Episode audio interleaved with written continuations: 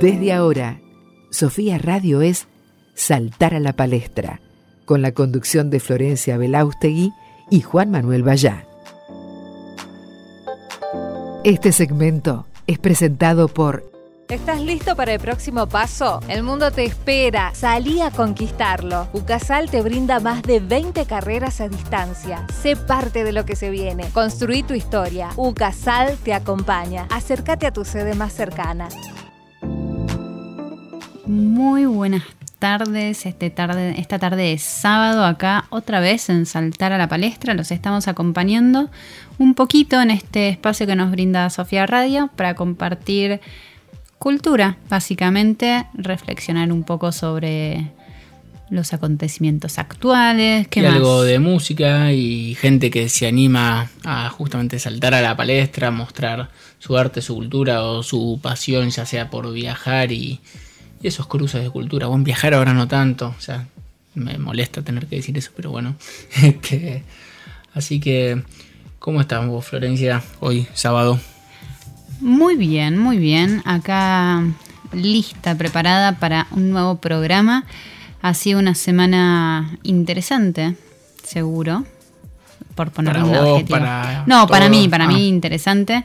Em, estoy recordando justo que el miércoles eh, se, se, celebró el Día de las Bibliotecas Populares en Argentina el 23 de septiembre, así que estuve con ese tema en la cabeza y venía quería compartirlo un poquito, ¿no?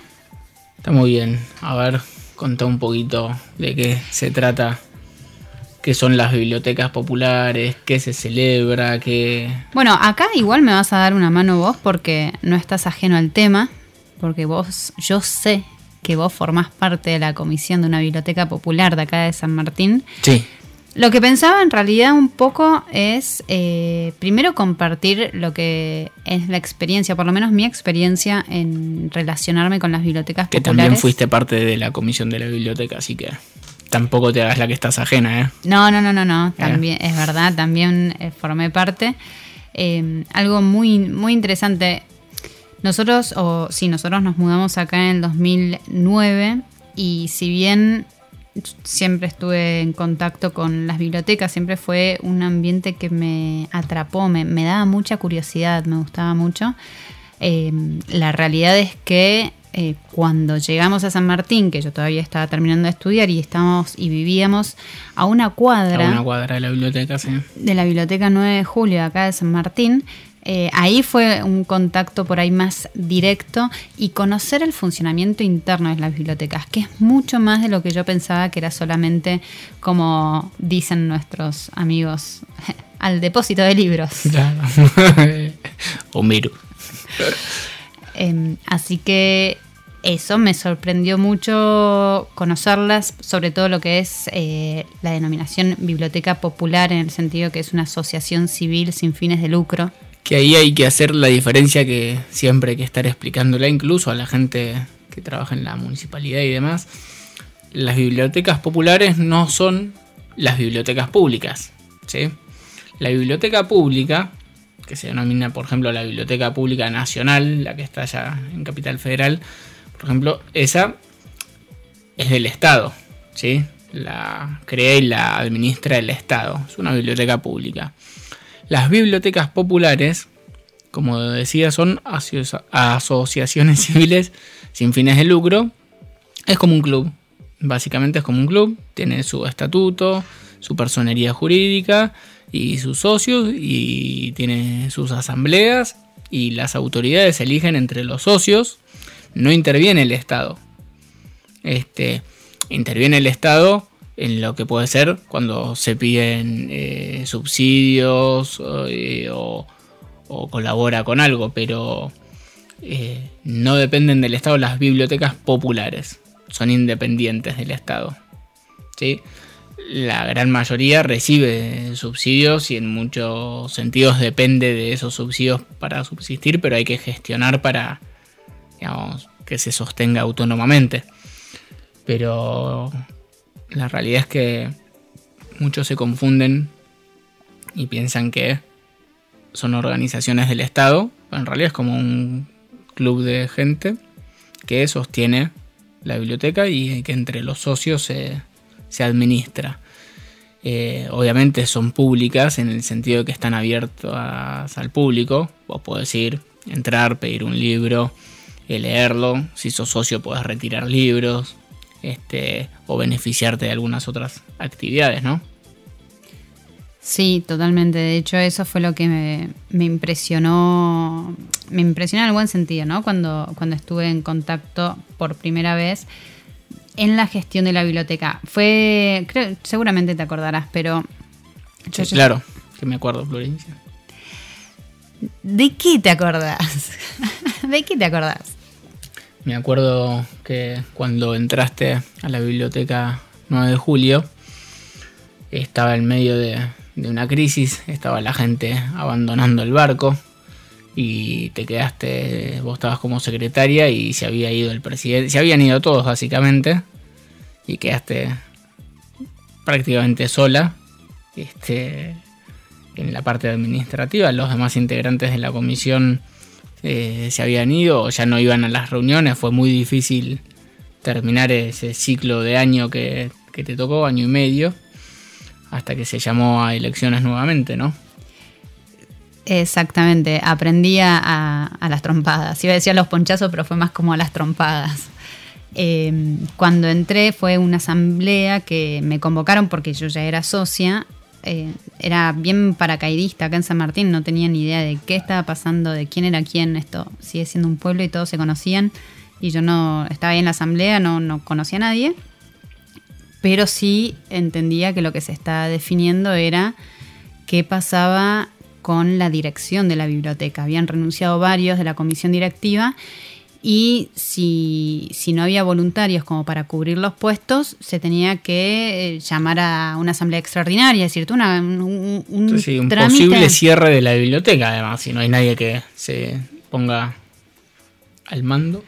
Claro, entonces em, con mucha ingenuidad, muchísima ingenuidad, levanto la mano y digo, bueno, si se necesita dar una mano, yo doy una mano. Y ahí arrancó mi transitar por la, gestión, digamos, la parte de gestión administrativa. Exactamente. Y estuvo bueno. me acuerdo que la primera pregunta, cuando yo les, pedía que me explicaran de qué se trataba esa primera reunión con los que eran eh, la comisión, los que quedaban, que quedaba el presidente y el tesorero, y yo que entré como secretaria y entró también otra persona más, éramos cuatro, el, cupo mínimo para poder funcionar. Em, en un momento me dijeron, mira, si nosotros queremos vender la biblioteca, si la comisión quiere vender la, biblioteca, tiene la potestad para hacerlo.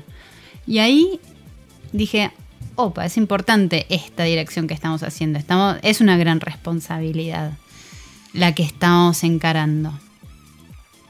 Está muy bien. Y te fueron dejando media sola. Y fue complicado, fue complicado porque venía de, una crisis, pero eh, es más divertido. Vamos a, ir eh, contándolo a lo largo de toda esta hora que tenemos, si te parece. Ahora creo que estaría bueno ir a escuchar algo de música. ¿Tenés algo en mente? No, estoy delegando y confiando en vos. Puede ser sorpresa. Vamos a escuchar algo y ahora volvemos.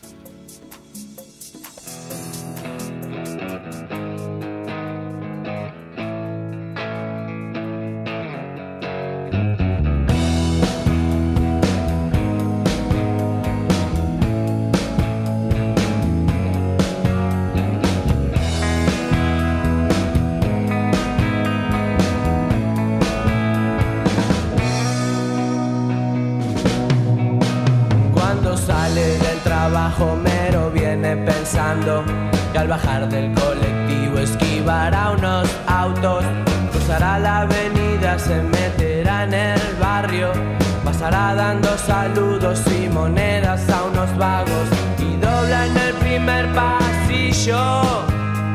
Y ve que va llegando. Y un ascensor angosto lo lleva a la puerta del rancho. y encima hoy no pagaron. Imposible bajarse de esta rutina y se pregunta hasta cuándo se hace difícil siendo obrero hacerte cargo del pan, de tu esposa, tus hijos, del alquiler y algo más. Y poco disfrutas sus días pensando en harás si en ese empleo no pagan y cada vez le piden más. Que injusticia que no se valore,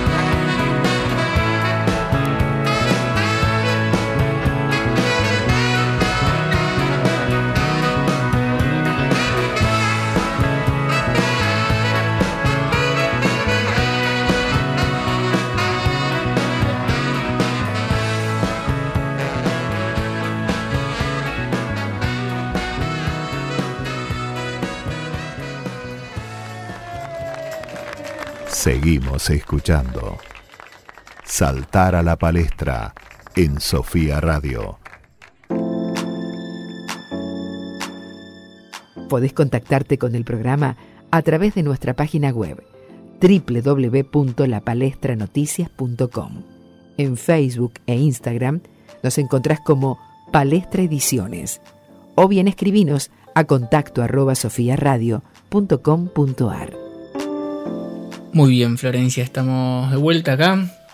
Estábamos escuchando un poquito de Homero, de Viejas Locas, que, que bueno, viste, sorpresivamente refleja una realidad que, que hoy también sigue vigente. Este, es un lindo tema. Este, uno por ahí dice Viejas Locas y se imagina, viste, más rock pesado, pero bueno, acá el Piti andaba bien todavía. A mí este tema tiene algo, me gusta, es un buen tema, pero un poco me bajonea, es como... Bueno, pero está. Re- relata un poquito eh, la vida de del obrero de cierta clase que, que vive esa, digamos. Es Sí, una realidad. Sí, sí, no, no, ya sé, ya sé que es una realidad. Eh, creo que más allá de, de solamente reflejar la vida de una clase, me parece que también es la esencia del trabajador en cualquier... Sí, sí, sí, más allá de que seas Un poco más, un poco menos, no, el, pero- el que va a la oficina es lo mismo, de 9 a 6 y es la misma rutina prácticamente. Claro. Eh, un mango más, un mango menos, pero este Sí, como... Pero nada, eso a mí me gusta el tema, es un buen tema, bien. viejas locas, el Piti, como te dije todavía, andaba bien.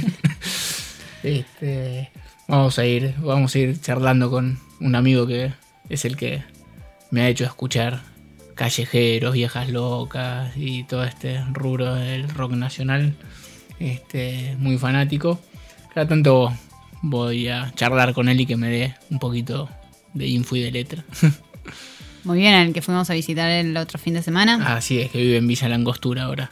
Ah, perfecto. Este, nos motivaba y nos llevaba en su momento cuando vivíamos en Buenos Aires, nos llevaba, vamos a ese evento que toca callejeros, vamos, bueno, fuimos a Cromañón el día anterior del incendio, este, íbamos ahora, nada, nos llevaba a ver bandas así que surgían en su momento y bueno, entre esas también Pierre, Pierre tiene algunos buenos temas también. Este, bueno, vamos a ir. Pero volvamos a. Hablábamos de las bibliotecas populares. Y este. Bueno, el aniversario de la creación de la CONAVIP. ¿Qué es la CONAVIP, Florencia? Exactamente. Primero vamos a retomar el tema. El 23 de septiembre se conmemora entonces a las bibliotecas populares justamente por la creación de la CONAVIP, que es la Confederación Comisión. Comisión, perdón. La Comisión Nacional de Bibliotecas Populares, CONAPIP. Este, y tiene ya 150 años.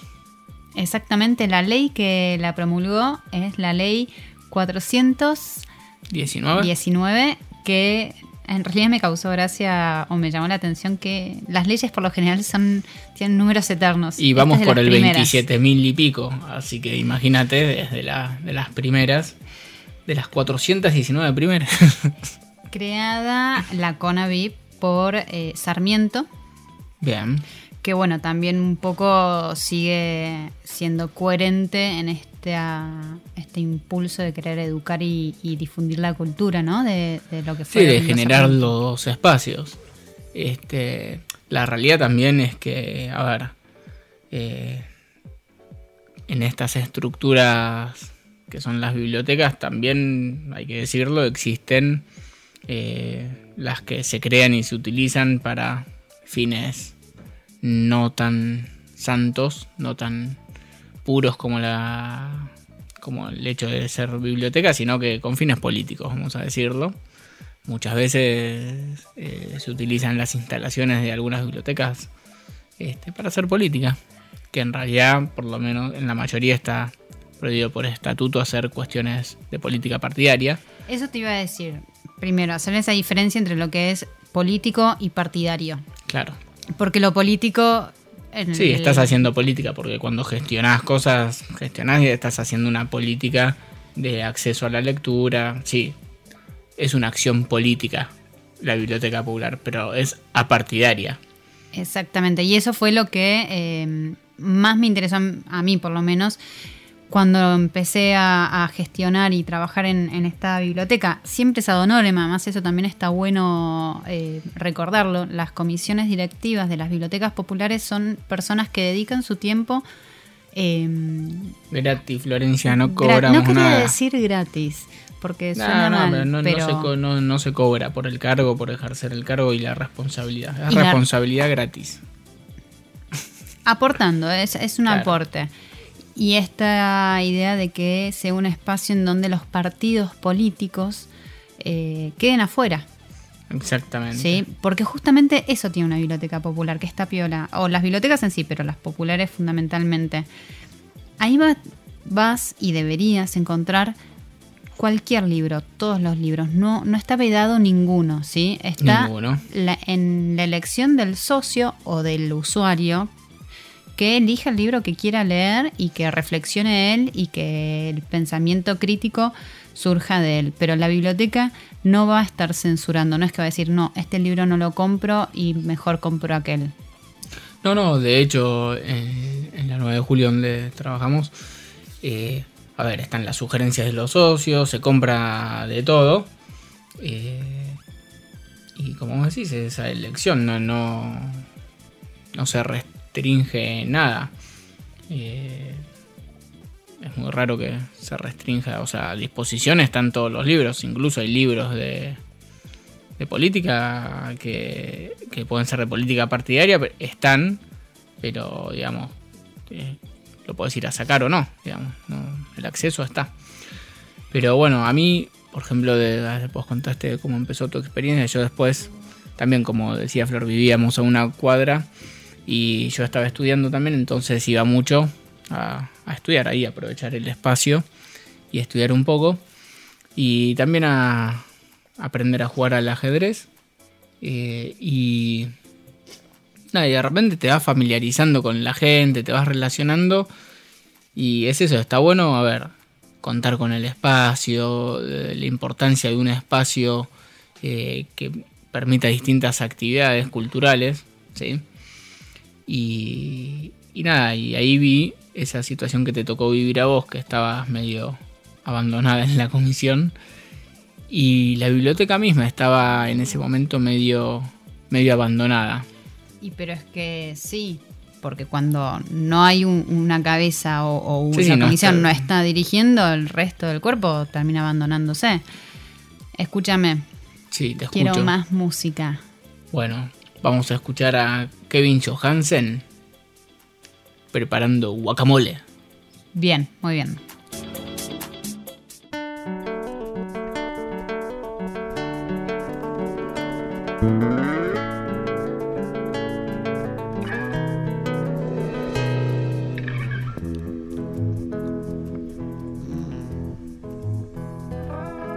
Sitting on a bench waiting for the teco guacamole. Carne con frijoles carne con frijoles. Waiting for the sun to shine, hoping for the chicken yakisoba. I hope there's some left over. Hope there's some left over. Ay, mami, ¿qué está haciendo? ¿Dónde va? Ay, papi, no sé, pero vete ya. Even when the pompa taking on a hole.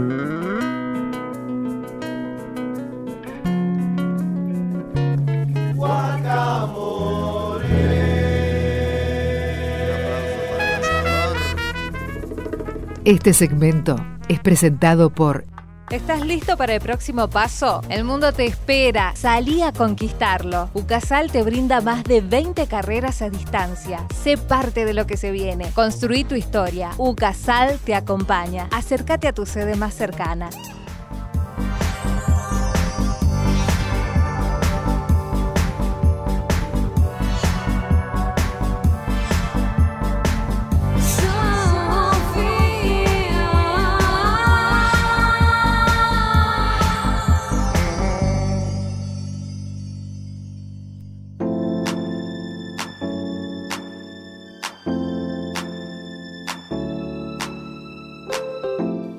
Vuelta, Florencia. Este tema de Kevin Johansen, sabes que lo escuché por primera vez en el año que era fines del diciembre del 2000, no, 2001. Después de, del despelote acá en Argentina, 2001, me había, nos fuimos de vacaciones con, con unos amigos eh, a un campo en el, en el sur, por el Bolsón. Y mientras cocinábamos así al aire libre, sonaba el tema de Kevin Johansen, y así que todos cocinábamos ahí a buen ritmo. Este, después me tuve que volver a trabajar y bueno, y enfrentar todas las consecuencias de, lo que había pasado en diciembre. Este, pero nada, mira, desde ahí que me sonaba este tema. Guacamole. Sí, Yo pensé que ibas a poner cumbiera intelectual. no, Esa. no, no.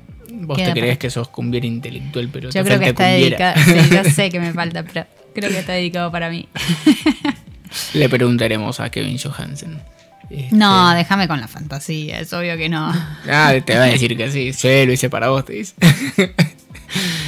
pero, pero bueno, así que les contamos acerca de las bibliotecas populares un poco y bueno, la verdad que son espacios que, que están buenos, te involucran socialmente y está bueno sostener y mantener un espacio para que la gente, eso, acceda a la lectura, talleres de ajedrez, baile, tai chi, se hacen distintas actividades. Hoy es más que nada, es más asimilable un centro cultural, ¿no?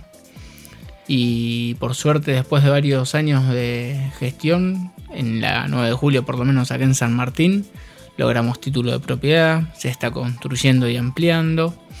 Así que estamos muy contentos y seguiremos trabajando. Florencia, ¿no te parece? Sí, absolutamente. Está, está bueno participar. Y bueno, eso, además vas y sacas libros, no tenés que estar comprando, es un montón. Claro, y la realidad montón. es que todos los años en la Feria del Libro de, que se hace en Buenos Aires, eh, las bibliotecas compran el 50% del valor de los libros. Entonces, eh, siempre va un integrante de cada biblioteca popular del país y compran y ahí se accede a mucha bibliografía. La verdad que está bueno y siempre tratamos de cumplir con los pedidos de, de los vecinos. Este, así que eh, es eso, hay muchos libros que, que están y están a disposición. Pero bueno, estamos en el mes de septiembre también. Eh, ¿Por qué Sí, lo seguimos digo? en el mes Porque- de- Vos porque el miércoles que viene es tu cumpleaños. Exactamente. Entonces, como soy así, hablo Ególatra. ególatra. eh, nada, quería hablar un poquito sobre este el gran y mejor signo de todos. eh, Libra, acudir a tus conocimientos y sabiduría al respecto. Mira cómo te estoy vendiendo hoy. Bla, bla, bla, bla, bla. Está muy bien. Pero bueno, cono- conocer un poco. Libra, bueno. Libra, exactamente. Como dice Florencia, entramos en el signo de Libra el miércoles pasado, entre el 21 y el 22 este, de septiembre. Y bueno, ¿qué te puedo decir de Libra? ¿Por dónde querés que arranque? Es el séptimo signo del zodíaco. ¿Qué se significa que sea el séptimo signo del zodíaco? que viene después del sexto y le antecede al octavo. Bien, gracias. Ahora, además de eso, el Sí. séptimo, la casa 7 vendría a ser, ¿no? Se correlaciona con la casa 7 en la rueda zodiacal, sí. Está bien. ¿Cuál es tu duda concretamente? No tengo. ¿Cuáles son las características del séptimo signo? El otro. Bien. ¿sí? La casa 1, que es el ascendente, habla de la personalidad. La casa 7, que es el opuesto a la casa 1, ¿sí? en la rueda zodiacal, habla del otro. ¿sí? Bien. Entonces, parte de lo que es importante para la gente de Libra, por ejemplo, es la opinión del otro. Se basan mucho en la opinión del otro, en la relación con el otro, ¿sí? Entonces eso le genera muchas veces muchas dudas, porque en vez de guiarse por su esencia, terminan definiéndose a veces por lo que opina el otro. Y si el otro opina distinto a lo que cree, entonces dudan, dudan mucho los de Libra. Duda, duda, duda, duda. Sí, eso, eso lo tengo claro. De hecho, me pareció interesante una de las cosas que he estado leyendo, buscando un poco sobre la mitología, no tanto de Libra, sino de Venus, que es el, El, planeta, regente. ¿sí? Exactamente. Venus rige a Tauro y a Libra. Venus rige a Tauro y a Libra. Bien, Sí. bien. Hablando de, de Libra. Sí, en la parte de Libra. Eh, hay una, una, una de las historias en referencia a Venus o Afrodita, que en realidad es su, su no quiero decir contrapartida, no es la palabra. No, no. eh, en la otra mitología. En la mitología. Romana y griega. Afrodita en la mitología griega. Bien. ¿no? Sí, en donde eh, cuentan que a Paris se le exige que elija entre tres diosas. Hera, que es la mujer de mm, Zeus, diosa del hogar y, y de las madres. Afrodita, diosa del amor. Y Atenea, que es la diosa de la inteligencia y de la guerra. ¿Me seguís? Te sigo. Entonces eh, a Paris se le exigió que eligiera por una de las diosas. Cada diosa le prometió que si la elegía a ella le iban a dar eh, beneficios, ¿sí? cada una dentro de sus propias eh, ámbitos o áreas. Y Afrodita le dijo que si la elegía a Afrodita, ella le iba a dar el amor de la mujer más bella del mundo. ¿Te suena esta historia? Troya. Excelente, muy bien Juan Manuel. Entonces, obviamente París elige a Afrodita y se enamora de la mujer más bella que era Helena. Elena de Troya. Y ahí comienza, y po- por, eso No, comienza... Elena de, en realidad no es de Troya, es después de Troya. Pero bueno. eh, y ahí comienza la, la gran guerra cuando París secuestra a Helena y se la lleva hacia Troya. Entonces, ¿por qué cuento esto? ¿Por qué contás eso? porque un poco se planteaba que la duda que tiene Libra representado por su planeta regente Venus, que hace referencia a Afrodita, es en las consecuencias que pueden atraer las decisiones. Entonces la duda está en el temor a las consecuencias. Te dejo con esta incógnita para que lo reflexiones, a ver qué tanto así puede llegar a ser o no, mientras vamos a escuchar algo de música. Dale, ahora volvemos. La conocí en una bailanta, todo apretado. Nos tropezamos, pero fui yo el que se puso colorado. Era distinta y diferente su meneada. Y un destello inteligente había en su mirada. Cuando le dije si quería bailar conmigo, se puso a hablar de Jung, de Freud y Lacan. Mi idiosincrasia le causaba mucha gracia. Me dijo al girar la cumbia era intelectual. Sí, me dijo al girar. Freud, Simón de Esa cumbia era intelectual. Estudiaba una carrera poco conocida. Algo que ver con letra y filosofía. Y era linda y hechicera su contoneada. Y sus ojos de lince me atravesaban. Cuando intenté arrimarle mi brazo, se puso a hablar de Miller, de Lenin y Picasso. Y si osaba intentar robarle un beso, se ponía a leer de Neruda unos versos y me hizo mucho mal. La cumbiera intelectual, no la puedo olvidar. A esa cumbiera intelectual, si le decía, vamos al cine rica, me decía, veamos una de Custurica. Si le decía, vamos a las flores, me hablaba de Virginia Y sus amores. Me hizo mucho mal la cumbia intelectual y no la puedo olvidar. Esa cumbia intelectual. Sí, y le pedí que me enseñe a usar el Bauhaus, pero solo quiere hablarme del Bauhaus. Le pregunté si era chorro rockera, me dijo que Stein era re tortillera y no la puedo olvidar.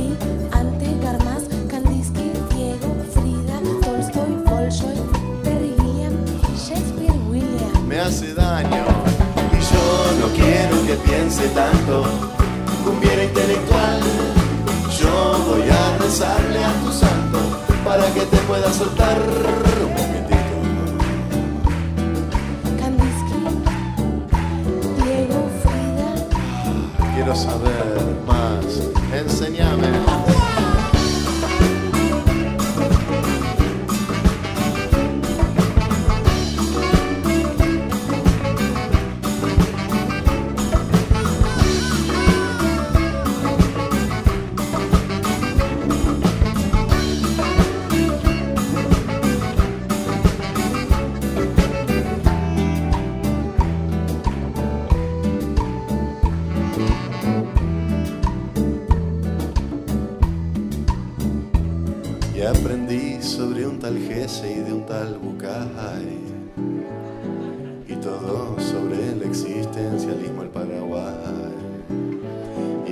sigue dando cátedra todo el día. Aunque por suerte de vez en cuando su cuerpo respira. Su cuerpo respira. Su cuerpo respira.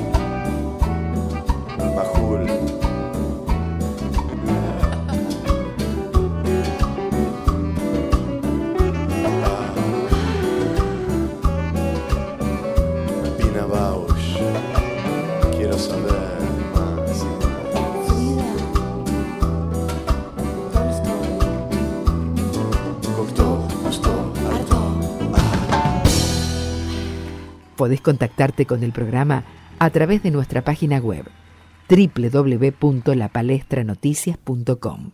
En Facebook e Instagram nos encontrás como Palestra Ediciones o bien escribinos a contacto arroba sofiaradio.com.ar.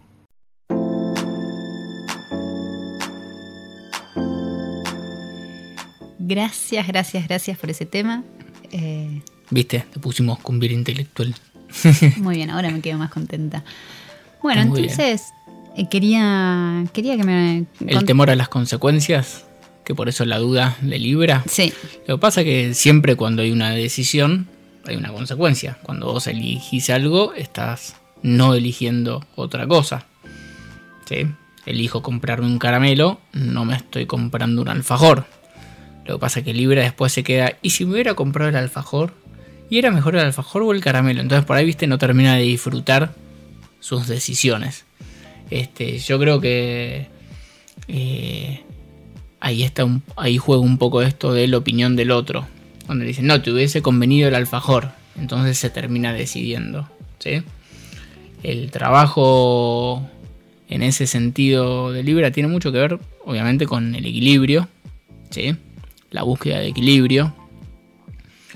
Y basarse, obviamente, en lo que su esencia le dicta, que es escuchar esa vibración esencial que en Libra tiene que ver eh, con el amor, con lo armonioso, eh, con la búsqueda de, de lo estético y confiar en esas premisas, digamos, personales. Que obviamente está bueno contar muchas veces con la opinión ajena, para algunas cosas, pero que no condicione. Este, y enfrentar este temor a las decisiones y a, a las consecuencias de la decisión porque básicamente la vida se trata de elegir a cada segundo este, y entonces no te queda otra que elegir si vos vas a sufrir por las consecuencias de cada elección y que te genere duda y no vas a elegir nunca nada y vas a depender de lo que otras personas te digan que es bueno elegir. Sí, entonces el laburo tiene que ver con también asumir las elecciones y las consecuencias de sus elecciones. Que mientras estén basadas y salgan desde su esencia, que como te dije es eh, el amor, lo armónico, la búsqueda del equilibrio, de justicia, este, no debería haber mayores problemas. ¿No? Sí. A diferencia de lo que me planteaste ahora para seguir charlando, que tiene que ver con un desequilibrio, podría ser. ¿No? Sí. ¿Cuál es el tema que planteaste? Ah, me quedé muda. En realidad no es que planteé No, me un planteaste tema. a mí, me dijiste, estaría bueno recordar o hacer mención Bueno, sí, a... Azar menciona que el primero de octubre, ahora el jueves, es un, un- se recuerda, por lo menos, o sucedió, que Mao, ¿sabes quién es Mao? Mao Zedong, Sí, un chino. bien. ¿Puedes ahondar un poquito más? Yo no mucho, este, no conozco Bueno. mucho de la vida de Mao Zedong, he leído un poquito, pero no me acuerdo como para En realidad, hacer una biografía. No, no, no, al aire. tampoco y tampoco Este- pretendo hacer eso porque sería muy audaz de parte mía, pero sí recordar que fue un primero de octubre que proclamó la República Popular de China, eh, instalando el- el- un gobierno comunista. Después de lo que pude averiguar, fueron casi dos décadas eh, de lucha interna en China. Eh, y bueno, y hablando esto de lo que vos decías del desequilibrio, como cualquier extremo, Sí, algo que me llamó la atención en las cosas que, que iba leyendo es el planteo que se hace en el cual, por un lado, obviamente se, se, se habla mal, ¿sí? y se condena el- la actitud que tuvo en donde millones de personas murieron a causa de sus decisiones, eh, perseguidos, es decir, no es que, ay, bueno, se- es- fue una persecución contra los Sí. opositores, es decir, estamos hablando de un dictador. Por otro lado, eh, quienes lo defienden valoran el crecimiento que tuvo China, que el analfabetismo descendió, ¿sí? Eh, es- y la expectativa de vida creció, es decir, son como dos, tres puntos eh, que se le valora.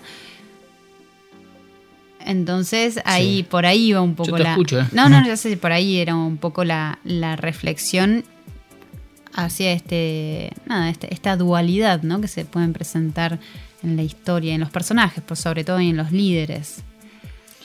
Sí, que a ver, generalmente tiene, creo yo, la misma raíz que es el poder y la ambición de poder, ¿no? Claro, Poder absoluto, ¿sí? Porque, va, qué sé yo, a ver, en lo que es eh, el comunismo, el comunismo, a ver, planteado lo que entiende uno por comunismo es un líder que dice cómo deben vivir el resto. Este, básicamente, termina siendo eso.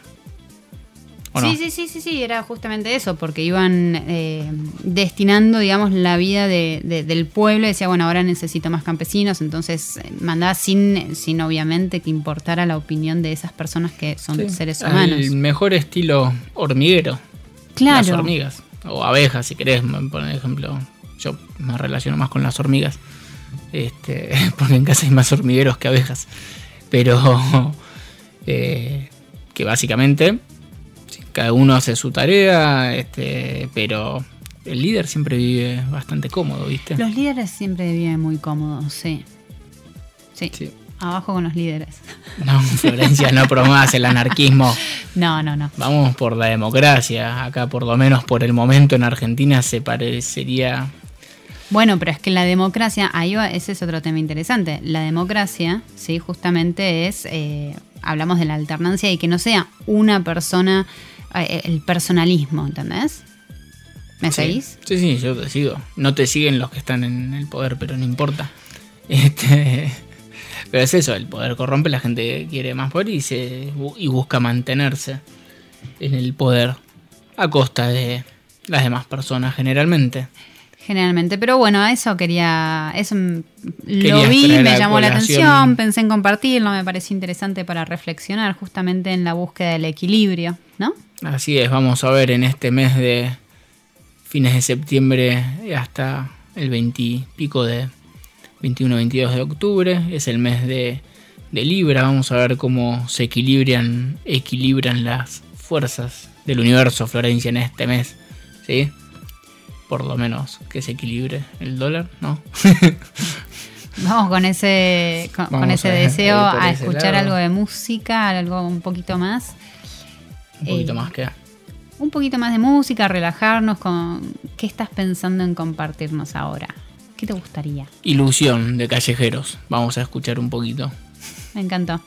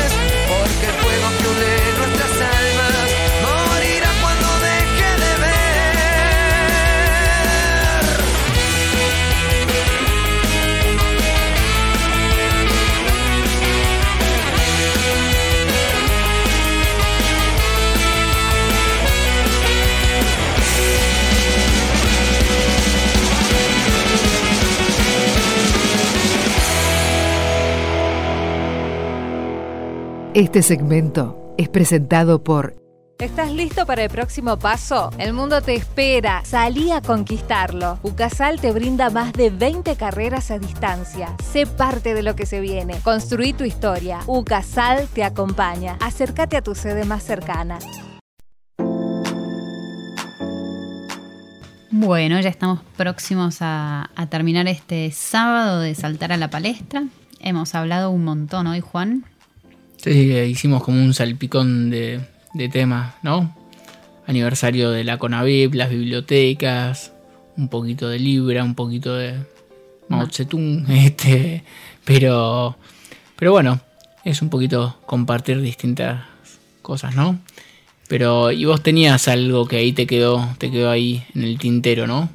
Sí, quería en este mm, recordatorio o, o hablando de las bibliotecas, ya lo he nombrado un libro, La sombra, de los, La sombra del viento, de Roy Zafón, un escritor español eh, que hace poco, hace poco, bueno, hablamos de él justamente porque se había muerto. Pero la cuestión es que en este libro tiene un fragmento espectacular sobre una biblioteca que si vamos a hablar de la biblioteca es una lectura obligada. Así que con tu permiso Juan Manuel voy a leer un pequeño fragmento de este libro. El micrófono es tuyo, Florencia. Daniel, lo que vas a ver hoy no se lo puedes contar a nadie, ni a tu amigo Tomás, a nadie. Un hombrecillo con rasgos de ave rapaz y cabellera plateada nos abrió la puerta. Su mirada aguileña se posó en mí, impenetrable. Buenos días, Isaac. Este es mi hijo Daniel, anunció mi padre. Pronto cumplirá 11 años y algún día él será cargo de la tienda. Ya tiene edad de conocer este lugar. El tal Isaac nos invitó a pasar con un leve asentamiento. Una penumbra azulada lo cubría todo, insinuando apenas trazos de una escalinata de mármol y una galería de frescos poblados con figuras de ángeles y criaturas fabulosas. Seguimos al guardián a través de aquel corredor palaciego y llegamos a una gran sala circular, donde una auténtica basílica de tinieblas yacía bajo una cúpula acuchillada por haces de luz que pendían desde lo alto. Un laberinto de corredores y estanterías repletas de libros ascendía desde la base hasta la cúspide dibujando una colmena tramada de túneles, escalinatas, plataformas y puentes que dejaban adivinar una gigantesca biblioteca de geometría imposible. Miré a mi padre boquiabierto. Él me sonrió, guiñándome el ojo. Daniel, bienvenido al cementerio de los libros olvidados. Salpicando los pasillos y plataformas de la biblioteca se perfilaba una docena de figuras. Algunas de ellas se volvieron a saludar desde lejos y reconocí los rostros de diversos colegas de mi padre en el gremio de libreros de viejo. A mis ojos, de 10 años, aquellos individuos aparecían como una cofradía secreta de alquimistas conspirando a espaldas del mundo. Mi padre se arrodilló junto a mí y, sosteniéndome la mirada, me habló con esa voz leve de las promesas y las confidencias. Y acá termino. Muy bien, Florencia. Sí, co- costó hacerse, graficarse la imagen de esa biblioteca de geometrías imposibles. Este, justamente. Justamente. Pero bueno, hay muchos fragmentos que hacen, o debe haber infinidad de fragmentos que hacen alusión a bibliotecas como la biblioteca de Babel, ¿no? Como la biblioteca de Babel, como la biblioteca que aparece en ¿Quién es Loreta? La biblioteca que lejos. aparece en ¿Quién es Loreta? Fantástico libro de ciencia ficción y descubrimiento y magia. Eh, ¿Quién lo habrá escrito ese libro tan fantástico, Florencia? Este, Yo. muy bien. Y bueno, hoy sábado, Florencia, vamos dejando el programa, ¿te parece? Bueno, Sí. me parece muy bien terminarlo aquí con este fragmento de la biblioteca. Gracias a todos por acompañarnos. Espero que les haya resultado ameno. Interesante. Y bueno, nos encontramos el sábado que viene para compartir un poquito de música y historias curiosas y, y gente que se anima a saltar a la palestra. Y no se olviden, si ustedes quieren saltar a la palestra, comuníquense con nosotros, nos mandan un mensaje a través de nuestras redes sociales y ahí estaremos en contacto. Saludos. Podés contactarte con el programa a través de nuestra página web www.lapalestranoticias.com.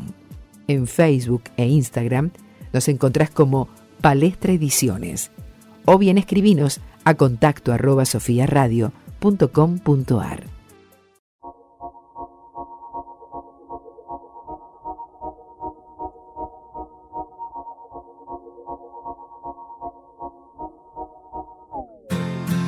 On ira.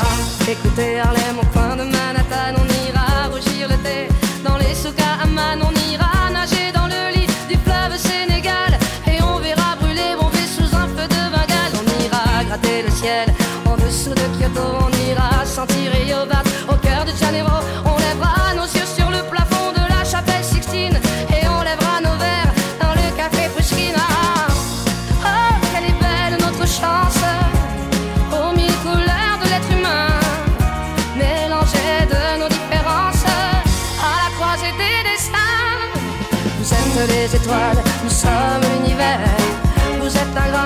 sommes le désert.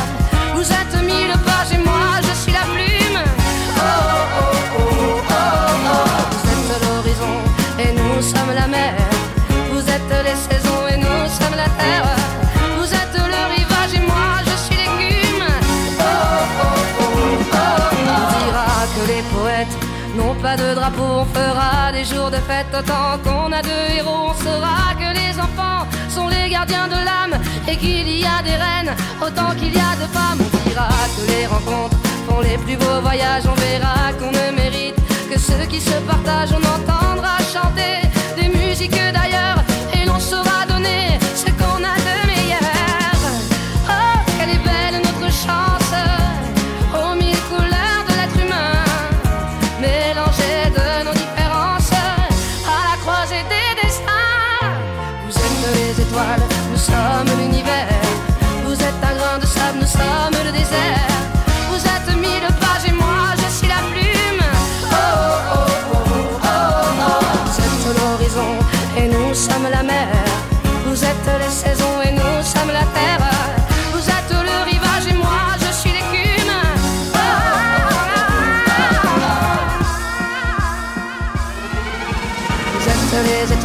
nous sommes l'univers. Vous êtes un grain de sable, nous sommes le désert. Vous êtes mille pages et moi je suis la plume. Oh oh oh. Vous êtes l'horizon et nous sommes la mer. Vous êtes les saisons et nous sommes la terre.